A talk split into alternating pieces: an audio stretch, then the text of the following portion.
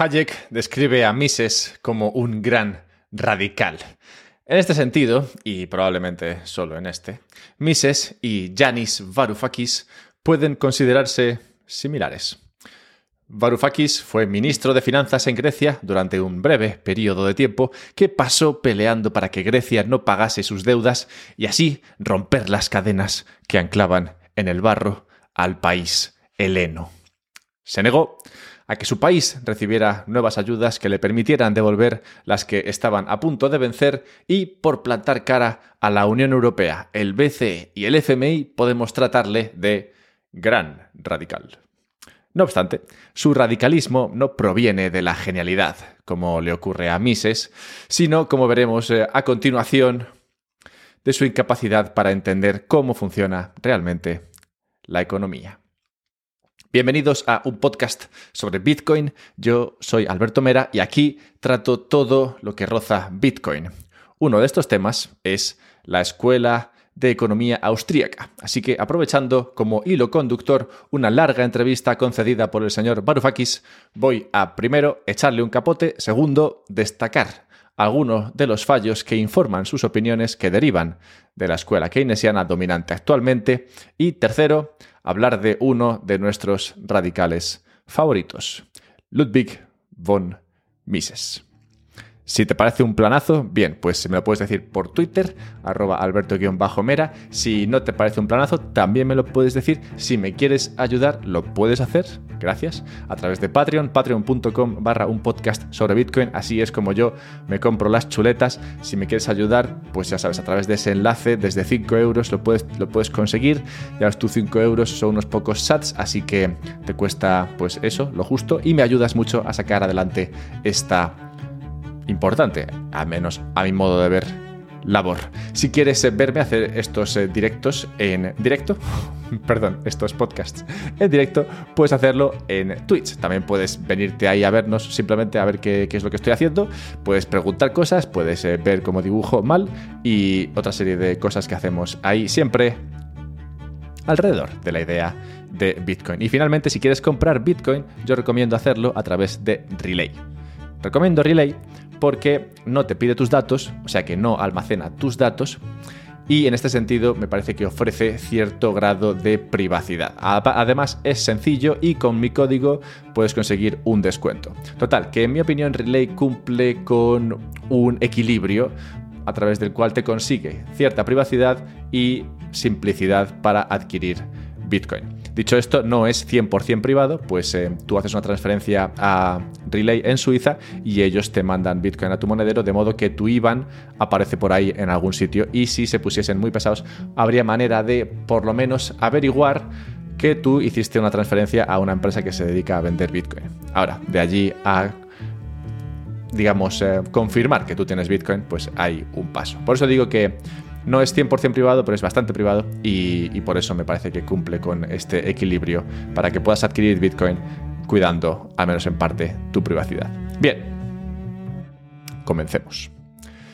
Janis, y entendamos que por Janis me voy a referir al señor Varoufakis y no a la recurrente y repelente novia de Chandler en la serie de Friends. Bien, Janis es un producto de nuestro tiempo o un subproducto. Por esto digo que siento necesario echarle un capote, romper una lanza en su favor, decir algo bueno sobre él antes de coger sus ideas y arrastrarlas por el barro.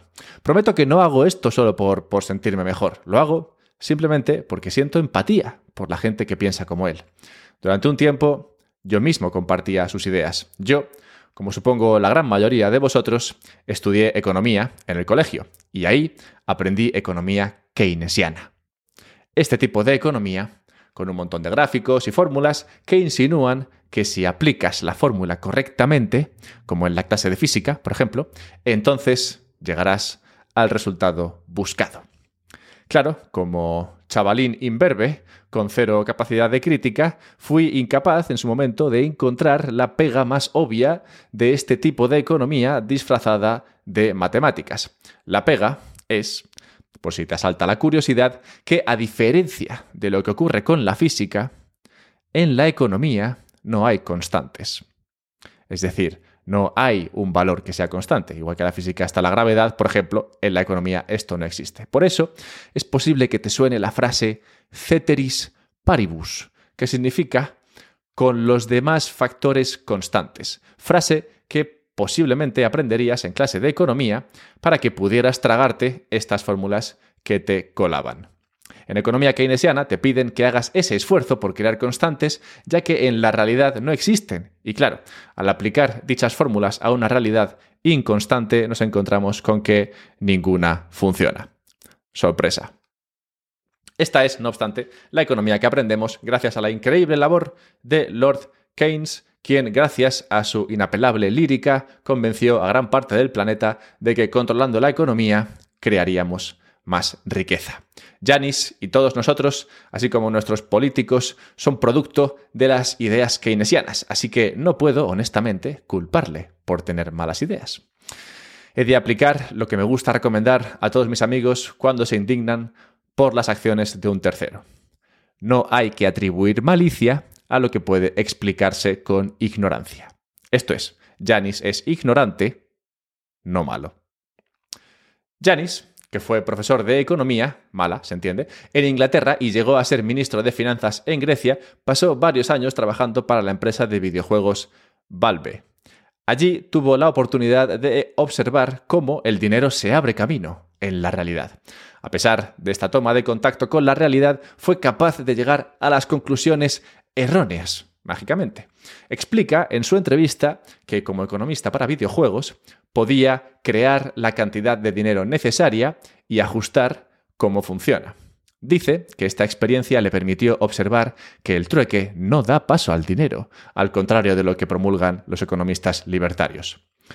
Es extraño que afirme esto, pues literalmente unas frases después explica cómo un objeto virtual de uno de los juegos en los que trabajaba, un sombrero, concretamente, cito, comenzó a usarse para hacer trueques dentro del juego. Por ejemplo, te daré dos pistolas láser por este sombrero. Luego, cuando la demanda de algún sombrero aumentaba lo suficiente, los jugadores salían del juego, se reunían en eBay, cambiaban el sombrero por a veces miles de dólares antes de finalmente regresar al juego donde el vendedor entregaba el sombrero al comprador. Acabó la cita. La verdad no entiendo qué parte de esta, qué parte de esta observación le impidió ver cómo el trueque daba paso al dinero. El dinero, a fin de cuentas, es el bien más aceptado dentro de una economía. Lo que explica aquí es cómo esos sombreros se convirtieron en dinero dentro del juego al servir como medio de cambio frente a todos los demás bienes, y cómo los sombreros a veces pasaban a intercambiarse por un dinero mejor, en este caso el dólar. Así es como los libertarios explican el origen del dinero, que obviamente no es producto de una regulación, como muchos no coiners argumentan. En este caso, de los sombreros, cuando Valve creó ese objeto no lo hizo con la intención de que se convirtiera en dinero, ocurrió naturalmente debido a la acción de los jugadores. Me sorprende que esta experiencia hiciera a Janis más shitcoiner todavía de lo que supongo ya era de serie y le reforzase en su idea de que la economía se puede controlar. Pero sí, así fue, y tarda poco en descubrir su falta de entendimiento e incapacidad de comprensión al abordar la cuestión de Bitcoin en la misma entrevista. Janis niega que Bitcoin tenga o vaya a tener utilidad alguna, como supongo no puede sorprendernos. Explica que, cito, Decenas de millones de personas murieron en la Segunda Guerra Mundial, en parte debido a la falacia tóxica que sustentaba el patrón oro en ese momento y del Bitcoin ahora. ¿Cuál es la falacia? La falacia de la composición, como la llamó John Maynard Keynes. Entendamos la falacia de la composición porque va a arrojar luz sobre uno de los principales problemas en el razonamiento de este economista inglés. Janis sigue, cito. Su esencia es una tendencia a extrapolar al ámbito personal el ámbito personal, perdón, al macroeconómico. Decir que si algo es bueno para mí, si una práctica es buena a nivel de mi familia, negocio, etc., también debe ser bueno para el Estado, el gobierno, la humanidad en general. Por ejemplo, es posible que el ahorro sea algo bueno para mí, personalmente. Sin embargo, ocurre exactamente lo contrario en macroeconomía. Si en medio de una recesión el gobierno trata de apretarse el cinturón como un medio para eliminar su déficit presupuestario, entonces el gasto público disminuirá en un momento de caída del gasto privado. Y dado que la suma de gasto público y privado es igual al ingreso agregado, el gobierno estará, sin darse cuenta, magnificando la recesión. Y sí, también su propio déficit a medida que caen los ingresos del gobierno. Este es un ejemplo de una cosa, ahorrar, que es buena a nivel micro y catastrófica a nivel macro. Cierro cita. Lo único tóxico de esta falacia es que hay gente que se la cree. De hecho, es un argumento al que se agarran muchos opositores a Bitcoin que argumentan que como Bitcoin no se puede imprimir y por tanto no se puede crear más en momento de vacas flacas, no puede servir como dinero para una economía. ¿Tiene sentido esto? Veamos. Pero antes de profundizar en esta cuestión, por favor, permitidme dedicar un segundo, solamente un segundo, a valorar cómo es posible que algo sea bueno para todos los individuos, como individuos, pero malo para la suma de ellos. Bien, y ahora recordad que no existe un ente llamado el conjunto de individuos con sus deseos y ambiciones, solo existe el individuo. Bien, avancemos. La falacia del ahorro expone brevemente que el nivel de ahorro total, bueno, y para que quede claro, la falacia del ahorro está relacionado con lo que decía Janis de la falacia de la composición, ¿vale? Que es, un, es un tipo de error de composición. Bien, la falacia del ahorro expone brevemente que el nivel de ahorro total o agregado cae a consecuencia del aumento del ahorro individual. Por tanto, ese incremento en el ahorro individual perjudica a la economía. De nuevo, recordemos que la economía ni siente ni padece. Bien, veamos un ejemplo antes de desmontar esta aparente paradoja de la manera más tonta. Supongamos que la familia Ramírez gasta 100 euros menos al mes en comer en el restaurante de Paquito, porque está en modo ahorro, ponle. Lo que implica la paradoja es que el restaurante verá sus ahorros caer en la misma medida, pues asumiendo que la operativa del restaurante no cambia, esos 100 euros menos que gana serán 100 euros menos que el restaurante ahorra. Si el ahorro de Paquito era de 100 euros al mes, el nuevo ahorro de los Ramírez de 100 euros cancela el ahorro mensual de Paquito. ¿Dónde está la pega de este argumento? El oyente avezado habrá caído en que el problema está en la parte en la que se dice asumiendo que la operativa del restaurante no cambia, como adoran las constantes los malos economistas. En el mundo real, Paquito reaccionaría a la pérdida de los Ramírez como clientes habituales. Esto es muy visible en el mundo bitcoiner. Cuando el precio de Bitcoin empieza a tocar máximos históricos, las fotos de Lamborghinis y lugares paradisíacos empiezan a llenar Twitter. Cuando el mercado se da la vuelta y empieza a caer, lo que abunda son fotos de gente comiendo noodles y gorras del McDonald's. La gente reacciona a los cambios en sus ingresos y riqueza. Así pues, Paquito, cuando se dé cuenta de que los Ramírez no van a volver, recortará gastos e incrementará su ahorro de esta manera. Así, a los 100 euros que están ahorrando los Ramírez, habrá que añadir 10, 20 o 50 euros más que Paquito está logrando ahorrar a base de ajustarse el cinturón. En resumen, pasaríamos de una situación en la que el ahorro total eran 100 euros a una con un mayor ahorro agregado, al sumar esos 100 euros de los Ramírez a lo que sea que consiga ahorrar Paquito. Para los que no estén convencidos aún, pues alguno habrá, usemos otra de las teorías keynesianas más empleadas por sitcoiners de todo signo político, el multiplicador de Keynes, marca registrada. Esta teoría explica que cuando el Estado entrega dinero a la población, en la forma de cheques COVID, por ejemplo, se consigue un mayor gasto en la economía. Es decir, que al aumentar el ingreso de la población se incrementa el gasto. Curiosamente, para que esta teoría funcione, tenemos que asumir justo lo contrario que se nos pide que asumamos para que funcione la teoría anterior. En la del ahorro hay que asumir que el que gana menos gasta igual. En la de los cheques hay que asumir que el que gana más gasta más. Como veis, el hecho de que no existan constantes en la economía y se nos pida crearlas artificialmente para soportar cada una de las teorías lleva a conclusiones de lo más curiosas. Por ejemplo, la de que es mejor no comprar Bitcoin. Pero Yanis no se queda ahí. Hacia mitad de la entrevista, una vez que ya ha demostrado que es o bien muy vago o bien no tiene curiosidad alguna por entender la economía, intenta explicar por qué de ninguna manera podremos arreglar el mundo mientras el capitalismo esté en la base de todo. Por suerte, plantea un plan para alejarnos del capitalismo. No es un plan cuyos, pasos estén del todo claros, pero sí la conclusión. En su novela de ficción, recientemente publicada, llamada Otra realidad, explica, cito, un anteproyecto para una economía social, postcapitalista y no explotadora usando blockchain. Cierro cita. No me voy a detener demasiado en este punto, solo resaltar un par de cosas. Primero que, a pesar de ser un libro de ficción, ni siquiera ha sido capaz de plantear un proyecto, sino que se ha quedado en anteproyecto.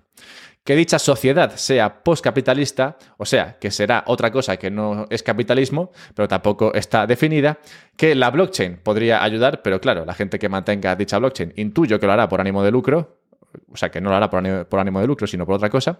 Y finalmente, que a pesar de sus problemas con el capitalismo, promociona el libro varias veces durante la entrevista aún dice otras tonterías que francamente te podrían llevar a pensar que realmente es una persona maligna y no solamente ignorante, como me gustaría pensar.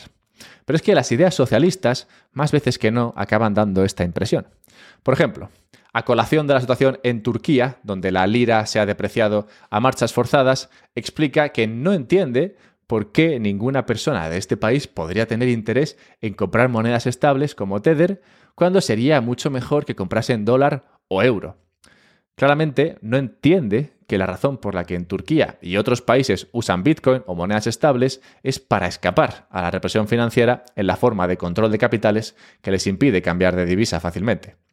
Así, Bitcoin y cripto en general abren una puerta de esperanza en estos países, como también expliqué en mi podcast sobre la situación en Birmania. Preguntado por El Salvador, de nuevo niega que aceptar Bitcoin vaya a ayudar a la gente pobre de este país, a pesar de que Bitcoin pueda permitir a cualquier persona cobrar por sus servicios sin necesidad de tener una cuenta bancaria, cosa que no abunda en un país como este. En definitiva, toda la entrevista ofrecida por Janis, y ya te digo que es una entrevista larga, se lee como si fuera el anuncio de un producto, como si estuviera vendiendo algo. Y la realidad es que es así. Janis cree que el dinero es algo político y te vende su solución. A pesar de que sus años en los videojuegos le demostraron que el dinero es algo que se crea de abajo arriba, insiste en que la única manera de crear dinero es a través de la política, concretamente a través de sistemas democráticos. ¿Cómo funcionaría un sistema, un dinero democrático? Hagamos el ejercicio, ¿no? Por echar un momento el rato, hagamos un ejercicio mental para ver cómo funcionaría ese dinero democrático. A simple vista, yo imagino que si el dinero fuera algo que se eligiera de manera democrática, aquellos que no tienen dinero hoy votarían porque el dinero fuera otro diferente. Y como siempre hay más gente con menos que gente con más, cada vez que hubiera elecciones, los pobres votarían por un dinero distinto. Y los incentivos a ganar dinero desaparecerían. Más o menos calculo yo que en dos o tres elecciones los incentivos habrían desaparecido del todo. Lo único bueno de este escenario es que Janis no publicaría más libros. De nuevo, no tengo un rencor especial por este personaje, ni por los millones de personas que opinan que la economía debe estar controlada por unos pocos. Me parece surrealista que aún piensen así, pero lo comprendo, porque Keynes era un genio. No de la economía, no, pero sí de la dialéctica y del marketing acudió a la llamada de los políticos de mediado del siglo XX con una solución que estaban más que dispuestos a aceptar, pues los colocaba a ellos en el centro del poder. ¿Qué iban a hacer los políticos? ¿Ser honestos y aceptar que sus soluciones no pueden nunca batir a las soluciones que aporta un mercado libre? ¿O aceptar las tesis de Keynes y acaparar el poder sobre la economía? Hicieron lo segundo, y francamente no puedo culparlos. Por romper una lanza en favor de Keynes, es cierto que él abogaba por un Estado intervencionista cuando venían mal dadas y un Estado liberal cuando todo iba bien. Este pequeño detalle fue rápidamente desestimado por los políticos que se hicieron cargo de la economía bajo la bandera keynesiana, pero no fue pasado por alto por nuestro radical favorito, Ludwig von Mises. Mises y Keynes fueron contemporáneos y tuvieron una relación amistosa durante toda su vida, si bien en cuestiones de economía no podían estar más alejados el uno del otro. Mises apuntó rápidamente que la idea de llevar un presupuesto contracíclico que sostuviese la demanda y el empleo en periodos de crisis acabaría mal. Como no podía ser de otra manera, en la base del error encontramos una de esas fórmulas matemáticas que tanto gustan a los malos economistas. La fórmula es la siguiente. Ingresos nacionales son igual a consumo más inversión más gasto estatal. Sobre la base de esta simple fórmula, se intentó argumentar que cuando la inversión privada faltase, la pública ocupase su lugar. No obstante, esto asume, y daos cuenta que la parte de asumir cosas eh, siempre, nunca falta en este tipo de fórmulas, esta fórmula, este, este sistema, asume que el Estado o el economista de turno sabe lo que los consumidores y las empresas van a gastar e invertir en un periodo dado. Ya sabemos cómo acaban todas estas asunciones. Es imposible saber lo que los consumidores y empresas van a gastar e invertir, de modo que, como lógicamente suele acabar esto, es que el Estado sobregasta. Y así Mises sostenía que la teoría keynesiana lleva en realidad a inflación, controles y estancamiento de la economía. Peor, en la transición hacia esa inevitable conclusión, el Estado crecería a costa del sector privado y la libertad se vería cada vez más amenazada. Mises no necesitó ninguna fórmula para explicar lo que la realidad nos muestra hoy como resultado del keynesianismo.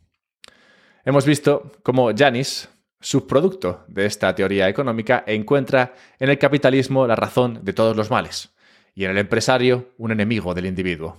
Mises, por su parte, explica que en realidad el individuo, el consumidor, es el que tiene todo el poder, no el empresario capitalista. No es este quien decide lo que debe producirse, sino el consumidor. Si el empresario no se ciñe a lo que el pueblo demanda, sufrirá pérdidas, quebrará y desaparecerá de la pila de agentes económicos donde seguirá reinando el consumidor de a pie.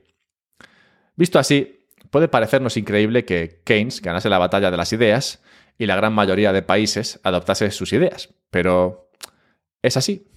Por esto es importante abrir la mente a estos otros pensadores que, como Mises, abogan por otra forma de entender la economía y el mundo. Mises habla de la dignidad del individuo, la ética del trabajo, el concepto de responsabilidad personal, la santidad del contrato, la soberanía del consumidor, la limitación del Estado, la necesidad del patrón oro o Bitcoin, la cooperación de la sociedad a través del individualismo, la idea de paz mundial por medio del comercio, la efectividad del mercado y la importancia de la libertad individual y de empresa. Bitcoin nos acerca a estas ideas a base de enseñarnos responsabilidad y motivarnos a usar nuestro juicio para decidir qué tiene sentido y qué no. Es el individuo, eres tú, actuando libremente, el que puede acercarnos a un mundo más libre, más rico. Hazlo por ti y los beneficios serán disfrutados por todos. Si te ha gustado esta diatriba, puedes decírmelo en Twitter, arroba alberto-mera. Si me quieres ayudar, puedes hacerlo a través de Patreon. Si quieres eh, venirte al directo, estoy en Twitch. Y si quieres comprar Bitcoin y empezar a abrazar la libertad, puedes hacerlo a través de Relay. Encontrarás enlaces a todo esto y a los diversos temas tratados en este podcast en la descripción de, este capítulo. Muchas gracias y abrazad a Mises, que falta nos hace.